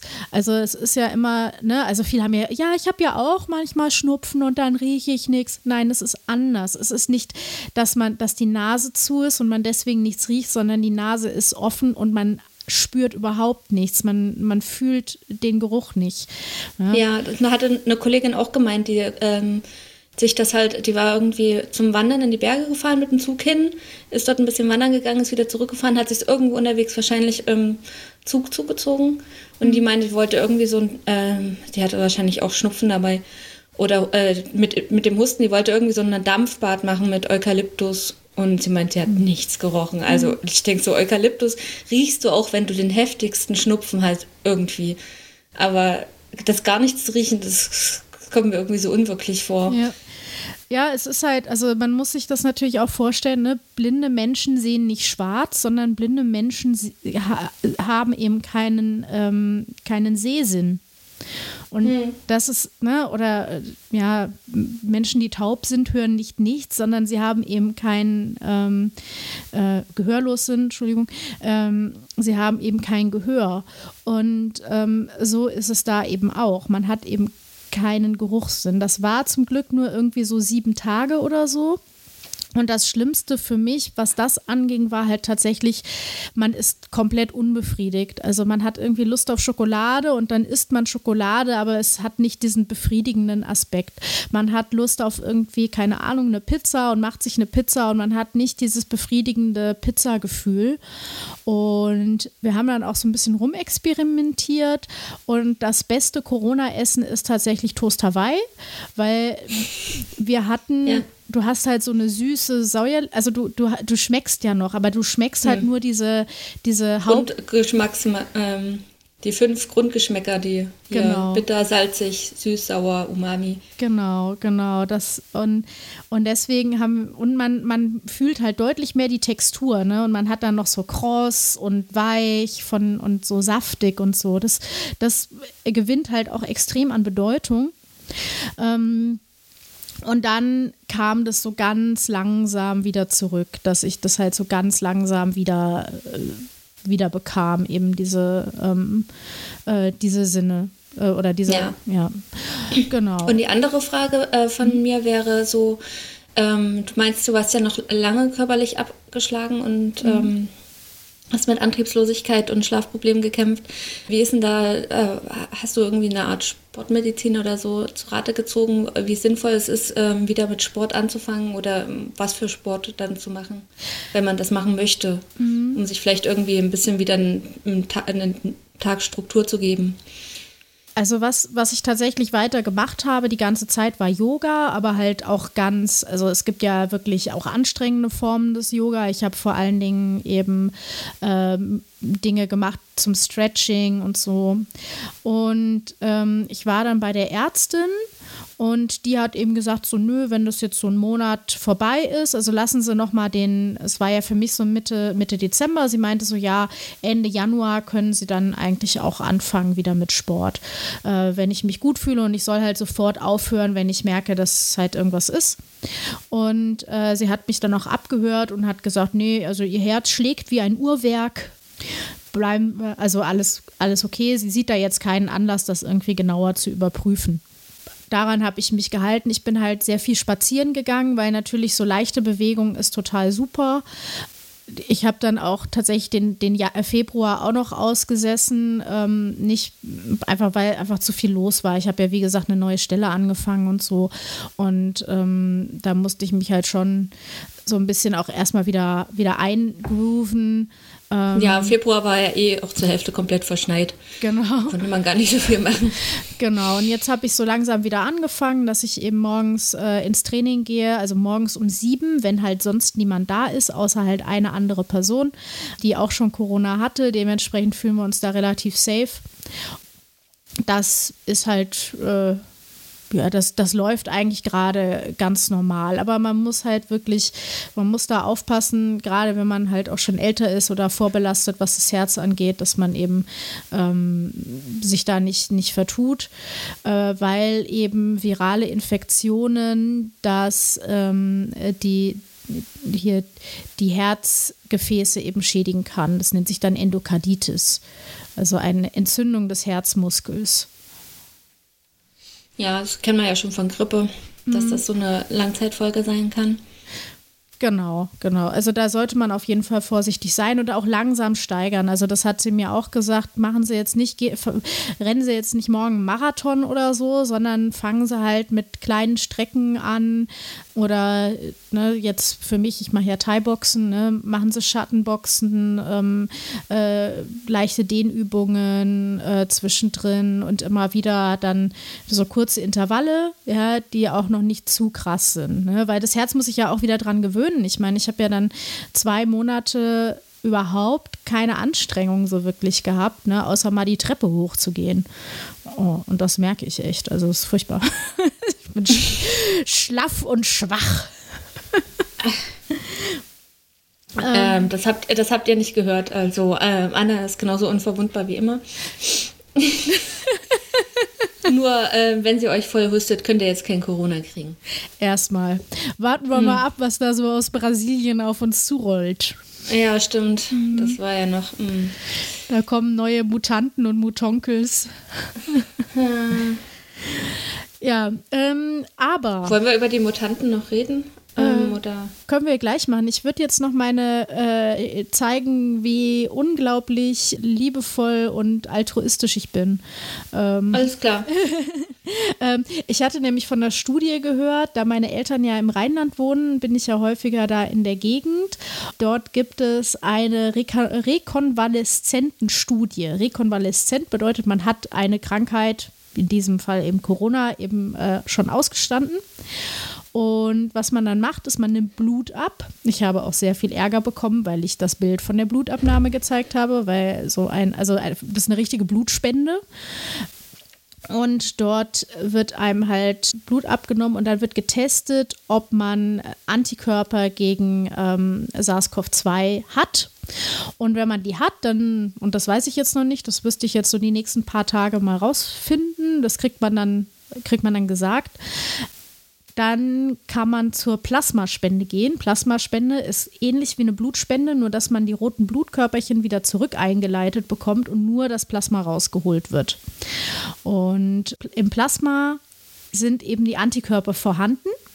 Die kann man dann einigermaßen aufreinigen und dann kann man das äh, Patienten geben, die Covid-19 haben und gucken, ob die äh, da irgendwie, äh, also ob man denen Positiv damit helfen kann. Ja. Mhm. Also das sind halt wirklich, das sind halt, also das nennt man dann auch eben Last Resort. Also es ist die letzte Möglichkeit für die Menschen quasi irgendwie vielleicht doch noch äh, sich zu erholen. Und äh, was man auch damit machen kann, ist, wenn die Antikörperzahl nicht hoch genug ist, dann äh, kann man damit natürlich auch noch weiter forschen. Das ist auch noch äh, ein Ziel dieser Studie, wo ich mit dabei bin. Und man kriegt halt nicht nur wie normalerweise 500 Gramm Blut abgenommen, sondern fast äh, 700. Also man ist da deutlich länger mit beschäftigt, ähm, weil man eben so viele Tests noch machen muss. Also ich glaube irgendwie 600, sechs kleine Röhrchen kriegt man dann noch zusätzlich abgenommen. Äh, danach war ich schon ziemlich platt. Also ähm, ja, das ja. ist ja dann schon, geht ja schon ganz gut an den Liter ran irgendwie. Ja, ja, ja, ja. Das, also es, das war schon, schon ordentlich. Also ich war die Woche danach auch schon ziemlich fertig.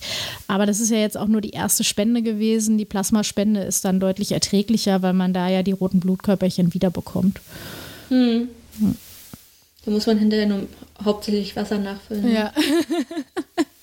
ja, genau, man kriegt ordentlich was zu trinken. Ja, und das äh, sind so meine Erfahrungen mit Corona. Und äh, ich hoffe mal, ich habe jetzt eine Weile lang quasi Wildcard und kann äh, niemanden anstecken. Aber ich verhalte mich natürlich trotzdem immer noch äh, brav, äh, soweit es geht. Ne? Ja, also ich meine, ähm, du hast bist, bist ja relativ klimpflich davon gekommen, würde ich mhm. jetzt mal so einschätzen. Mhm. Es gibt ja, äh, also ich meine, äh, bei der Kata habe ich jetzt mitbekommen, dass sie mit den Langzeitfolgen ganz schön zu kämpfen hat. Mhm meine auch gelesen zu haben, dass ähm, davon Frauen äh, stärker betroffen sind. Mhm. Also, ähm, also ich meine, für Männer ist die Krankheit halt tödlicher. Ähm, für Frauen anscheinend eher so die, die, die Langzeitvariante. Es ist äh, gefühlt ähnlich, wie sich es bei Infektionskrankheiten und Autoimmunkrankheiten verteilt. Also Männer kriegen häufiger Infektionskrankheiten und Frauen kriegen häufiger Autoimmunkrankheiten. Und ich, ich äh, habe so den Eindruck, dass eine dieser Langzeitfolgen sich ja ähnlich verhält wie so eine Autoimmunkrankheit. Dieses chronische Erschöpfungssyndrom wurde ja dann irgendwann mhm. unter Autoimmun ähm, einsortiert. Mhm. Ja, und äh, da habe ich jetzt aber auch schon gehört, dass ähm, die Impfung äh, die Langzeitsymptome verbessern soll. Mhm. Oder also beziehungsweise dagegen helfen soll. Mhm. Ja.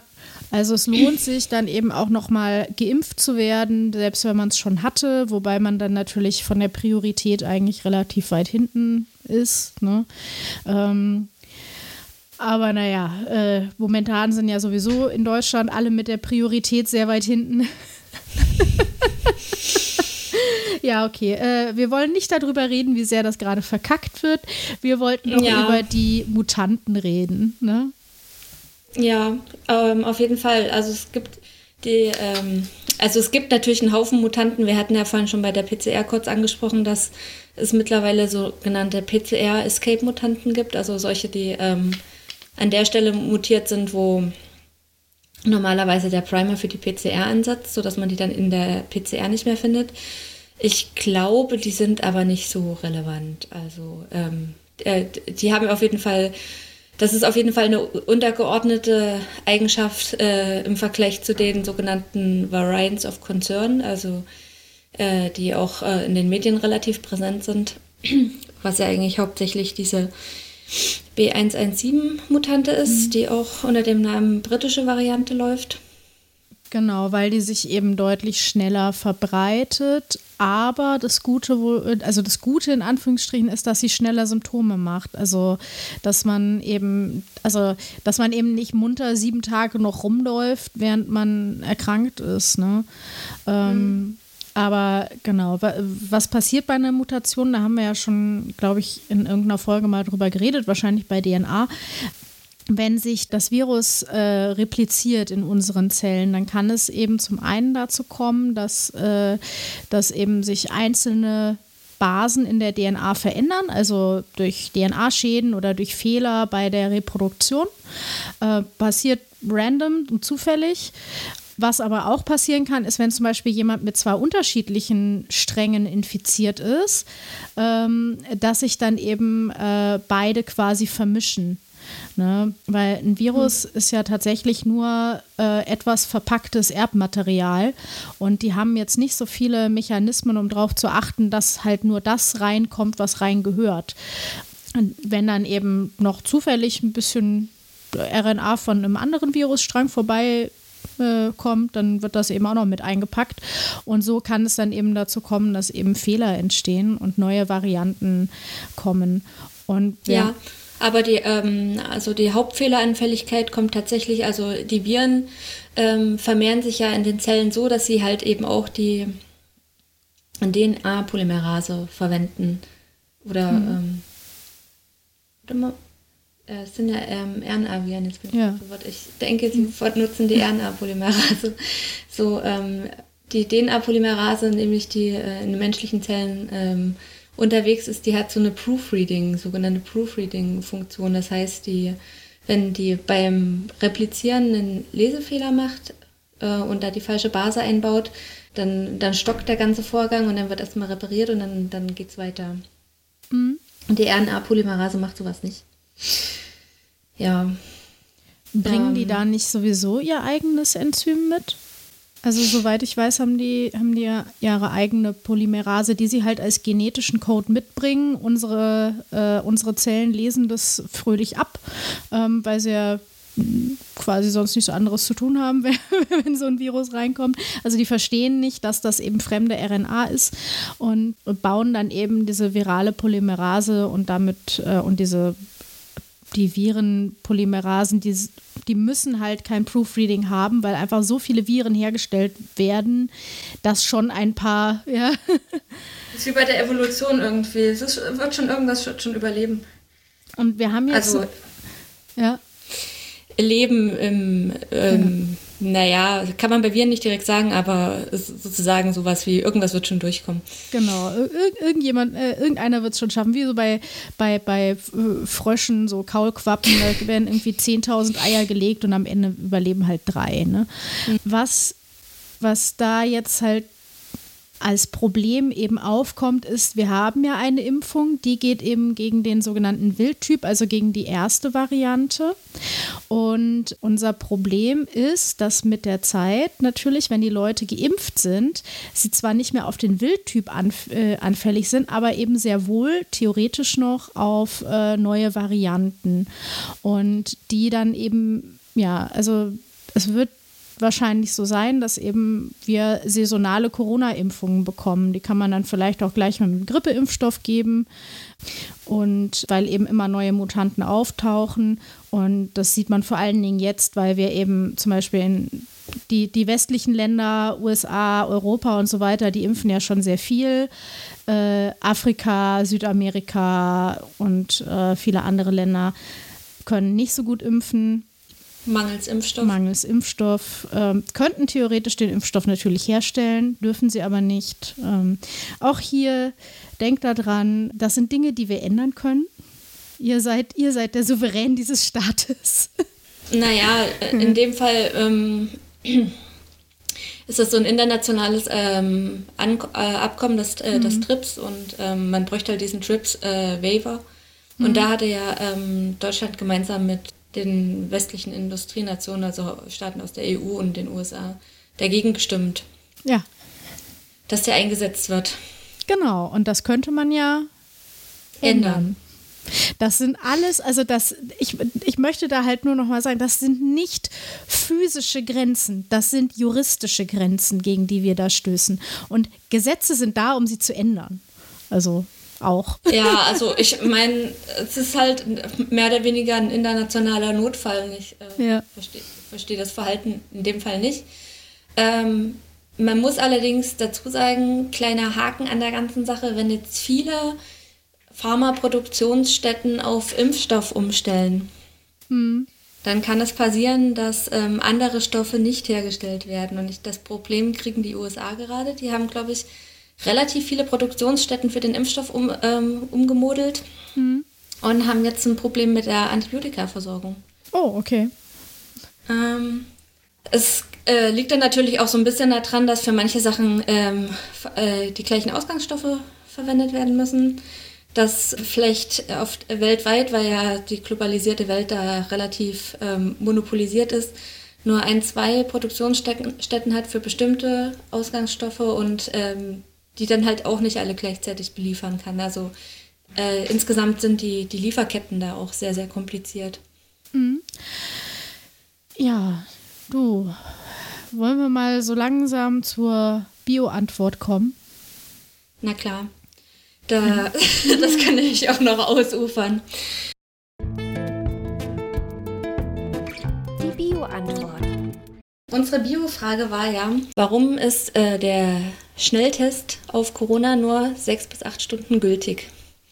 Nun ist daran, dass ähm, der Test eine untere Sensitivitätsgrenze hat. Das heißt, äh, man muss äh, schon mit dem Virus infiziert sein und das Virus hat sich im Körper eingenistet äh, in irgendeiner Zelle oder in mehreren Zellen und fängt an, infektiöse Partikel zu produzieren. Und ab einer gewissen Menge dieser infektiösen Partikel lassen die sich in dem Test nachweisen. Erst ganz schwach und dann wird halt eben der Test eindeutiger, äh, je stärker die äh, Virusproduktion schon in, im Körper läuft. ähm, so, das heißt, wenn man unterhalb dieser kritischen Partikelkonzentration liegt, dann ist man zwar infiziert, aber der Test kann das nicht nachweisen. Nun ist es halt so, wenn der Test positiv ist, ist man, hat man dann auch schon äh, so viele äh, virale Partikel in, der, in seiner Nasenschleimhaut oder Rachenschleimhaut, dass man dann auch schon infektiös ist. Und äh, die Viren vermehren sich ja exponentiell. Wir hatten ja heute schon mehrmals exponentiell. Und ähm, in dem Fall kann man dann halt sagen, dass bei der unteren Sensitivitätsgrenze, bis sie erreicht wird, nach einem negativen Schnelltestergebnis, dauert es ungefähr sechs bis acht Stunden. Das heißt, man kann mit einem Schnelltest nicht nachweisen, ähm, mehr oder weniger, also man kann mit einem Schnelltest nachweisen, ob man infiziert ist, aber vor allen Dingen kann man nachweisen, ob man infektiös ist. Und mit einem PCR-Test kann man zum Beispiel auch einfach nachweisen, ob man infiziert ist. Also der ist da sehr, sehr viel sensitiver.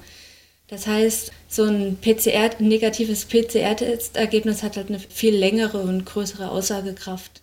Deswegen kann man jetzt zum Beispiel auch in Urlaub fliegen und das PCR-Ergebnis liegt schon ein, zwei Tage zurück und ähm, wird noch akzeptiert. Also und ich denke, das ist auch da, wo die mediale Berichterstattung so ein bisschen auseinandergeht. Die halt sagen, man findet mit den Schnelltests, äh, man kriegt so viele falsch negative. Aber es kann halt eben auch einfach sein, dass ähm, da die Personen halt im PCR-Test schon positiv sind, aber der Schnelltest da noch nicht anschlägt. Mhm. Also da gibt es äh, auch eine ganz gute Übersicht äh, vom RKI, die sich ja jetzt also kommunikativ manchmal nicht so besonders günstig hervortun, aber in dem Fall zeigen die dann halt auch, je nachdem, wie hoch die Inzidenz in einer bestimmten Bevölkerungsgruppe ist. Das heißt, was weiß ich, von ähm, in einer Bevölkerungsgruppe von 10.000 sind vielleicht 100 infiziert. Was sagt mein Testergebnis ähm, da aus? Ähm, ist es falsch positiv? Äh, wie hoch ist die Wahrscheinlichkeit, dass es falsch positiv oder falsch negativ ist? Äh, sowas in die Richtung. Das ähm, muss man halt eben immer im Kopf äh, behalten. Denn wenn von 10.000 Leuten 100 infiziert sind oder von 10.000 Leuten 5.000, das macht halt schon einen Unterschied für die Aussagekraft von so einem Test. Die haben da eine ganz gute Übersicht, die würden wir dann eben auch entsprechend verlinken. Also wenn ihr euch jemals gefragt habt, wofür ihr Exponentialfunktionen in Mathe, Mathe gebraucht habt, ja, für die nächste Pandemie, und wenn euch eure Kinder das irgendwann fragen, Mama, warum muss ich Exponentialfunktionen lernen? Äh, das brauche ich doch niemals in der Anwendung. Ja, doch. Na, ja, also, ich glaube, einige Eltern saßen auch mit ihren Schulkindern zu Hause und mussten das in Homeschooling erklären, was eine Exponentialfunktion ist. Weswegen wahrscheinlich jetzt auch die Eltern viel mehr am Rad drehen, weil sie viel besser verstanden haben, was da gerade abgeht, mhm. als irgendwelche Leute in Parlamenten, die, äh, bei denen diese Unterrichtseinheit schon so ein bisschen länger her ist. Ja, ja, ja. Und die vielleicht damals gesagt haben, Mathe ist doof und jetzt brauchen sie nur noch ähm, Prozentrechnungen für die Wahlergebnisse. Also. Ja, ich meine, ne, man, hat, man hat ja immer gedacht, wozu brauche ich jetzt ein Integral und wozu brauche ich ein, äh, ne, so, so eine äh, Gleichung und, und so weiter.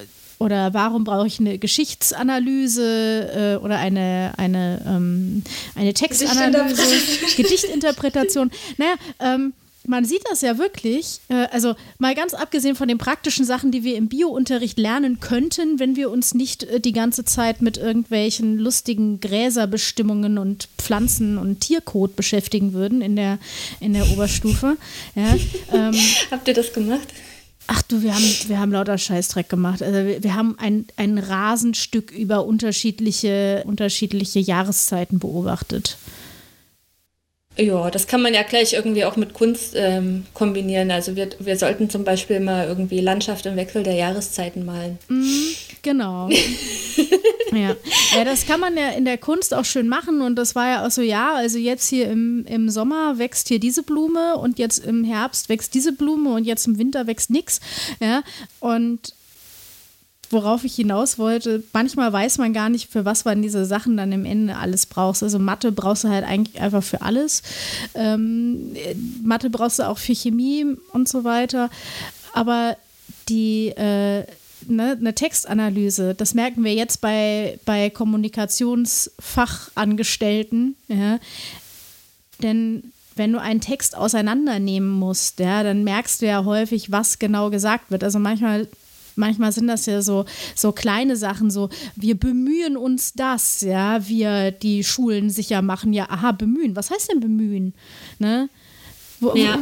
ne? und, und, und lauter so Sachen. Ne? Ähm, Oder wir fordern das, ist ja. halt auch nur so, ja. Also wir sagen schon mal, dass wir das machen wollen, aber jetzt so konkret haben wir dafür noch keine Pläne und ähm, ähm, Handel, mit Handeln haben wir auch noch nicht angefangen. Und wir lernen das halt an irgendeinem Shakespeare-Sonett, ja, aber am Ende kann man halt die Rede von Armin Laschet äh, auseinandernehmen oder von irgendwelchen, von, von Hendrik Streeck, ja. Ähm, und das ist dann unglaublich man da wie wichtig. In der, wie bei Lanz mit vom Gesicht, weil einfach sonst nicht aus dem Kopfschütteln rauskommt. Ja, also, also Chapeau an sie, dass sie da halt auch noch entspannt war, ne? Also ganz ehrlich, ich hätte äh, keine Ja, ich Ahnung. glaube, sie schlägt sich schon seit, seit Jahren mit YouTube-Kommentaren rum, da kriegt man irgendwann ein dickes Fell. ja, weiß ich nicht. Also ich, ich, ich, ich, ich komme ja irgendwann halt an, an eine Stelle manchmal, wo ich halt einfach nur noch genervt bin, ja. Und da, das ist, äh, ja. Hm. Und, und manchmal also ich muss ich. tatsächlich auch sagen, dass mein Geduldsfaden relativ kurz ist mittlerweile und wenn dann irgendeine doofe Frage kommt, die man innerhalb von einer halben Minute mit Google oder in einer Suchmaschine seiner Wahl ähm, lösen kann, dann denke ich doch einfach so, nö, die muss ich dir jetzt nicht beantworten. Ja, das ist halt genau das, we- weswegen ich das mit dem Cycle Threshold vorhin angesprochen habe, weil immer wieder diese Frage kam, ja, warum äh, hat man jetzt ein Cycle Threshold zwischen, ich glaube, 25 und 30 äh, und wenn man wenn man es doch einfach länger laufen lässt, dann würde man doch auch positiv sein und, und so weiter und so fort. Und ist es so, ja, aber ein Cycle Threshold ist nicht die Anzahl der Zyklen, die gelaufen sind, sondern eben eine Messgröße, die, die du vorher auch gar nicht festlegen kannst, ja, sondern die du erst in der Reaktion sehen kannst. Das ist eine, das, das ist eine Variable, ja, kein, kein Setting. Und ah, und dann fragst du dich, warum muss ich jetzt Karl-Heinz Klempner erklären, was ein Cycle Threshold ist? Das ist für ihn vollkommen irrelevant in seinem Leben. Ja? Aber plötzlich will er mit jahrelanger Erfahrung als Klempner wissen, wie eine Realtime-PCR funktioniert. Und ich gehe ja auch nicht hin und sage so, oh du, also ich habe gelesen, man kann dieses Rohr auch aus Plastik machen, das ist genauso gut. Ja. Äh, Naja, die YouTube-Universität hat ihre Vorteile, sie hat aber auch ihre Nachteile, sag ich mal. Ja, lass uns die Vorteile mehr nutzen. Ja, ich meine, ähm, es haben jetzt so während der Pandemie einige Lehrer halt ganz gute äh, Lernchannels aufgestellt, wo, wo sie halt irgendwie gewisse Themen erklären. Finde es halt eigentlich ein ganz gutes Tool, weil so allgemeine Sachen in der Schule, du meinst ja irgendwie so Sachen, äh, wo du nicht weißt, ob du die jeweils brauchst, aber es gibt halt so Grundlagentools die, äh, oder Grundlagenwissen, was du halt irgendwie immer wieder ähm, brauchst und äh, oder was immer wieder jedes Jahr neu von den Lehrern erzählt wird, und den hängst wahrscheinlich auch schon zum Hals raus. Wenn das mal einer so macht und was weiß ich, manche Schüler kommen ja auch mit der Pädagogik gewisser Lehrer nicht so klar, dann ist es für die halt auch ganz schön, wenn es irgendwie jemand mal anders erklärt. Ja, deswegen haben wir ja diesen Podcast. Goldene Moderationsbrücke. Ich denke, wir sollten mal zum Ende kommen. Mhm. Deswegen kommen wir zum Ende. The end is near. Ja, genau. Ich hoffe, äh, wir haben alle Klarheiten beseitigt und ihr könnt euch jetzt noch besser über die aktuelle Politik aufregen. Ja. ähm, vor allen Dingen, äh, wenn jetzt durch unsere Erklärungen noch mehr neue Fragen entstanden sind, könnt ihr die natürlich gerne an uns loswerden. Wir freuen uns über Feedback in jeglicher Form, natürlich auch über Lob oder was auch immer ihr in unsere Richtung werfen wollt. Gute Bewertungen auf ähm, äh, entsprechenden Portalen und so weiter. Vor allen Dingen wünschen wir halt euch wie immer viel Spaß gehabt zu haben mit dieser Folge. Dann tschüss. Tschüss.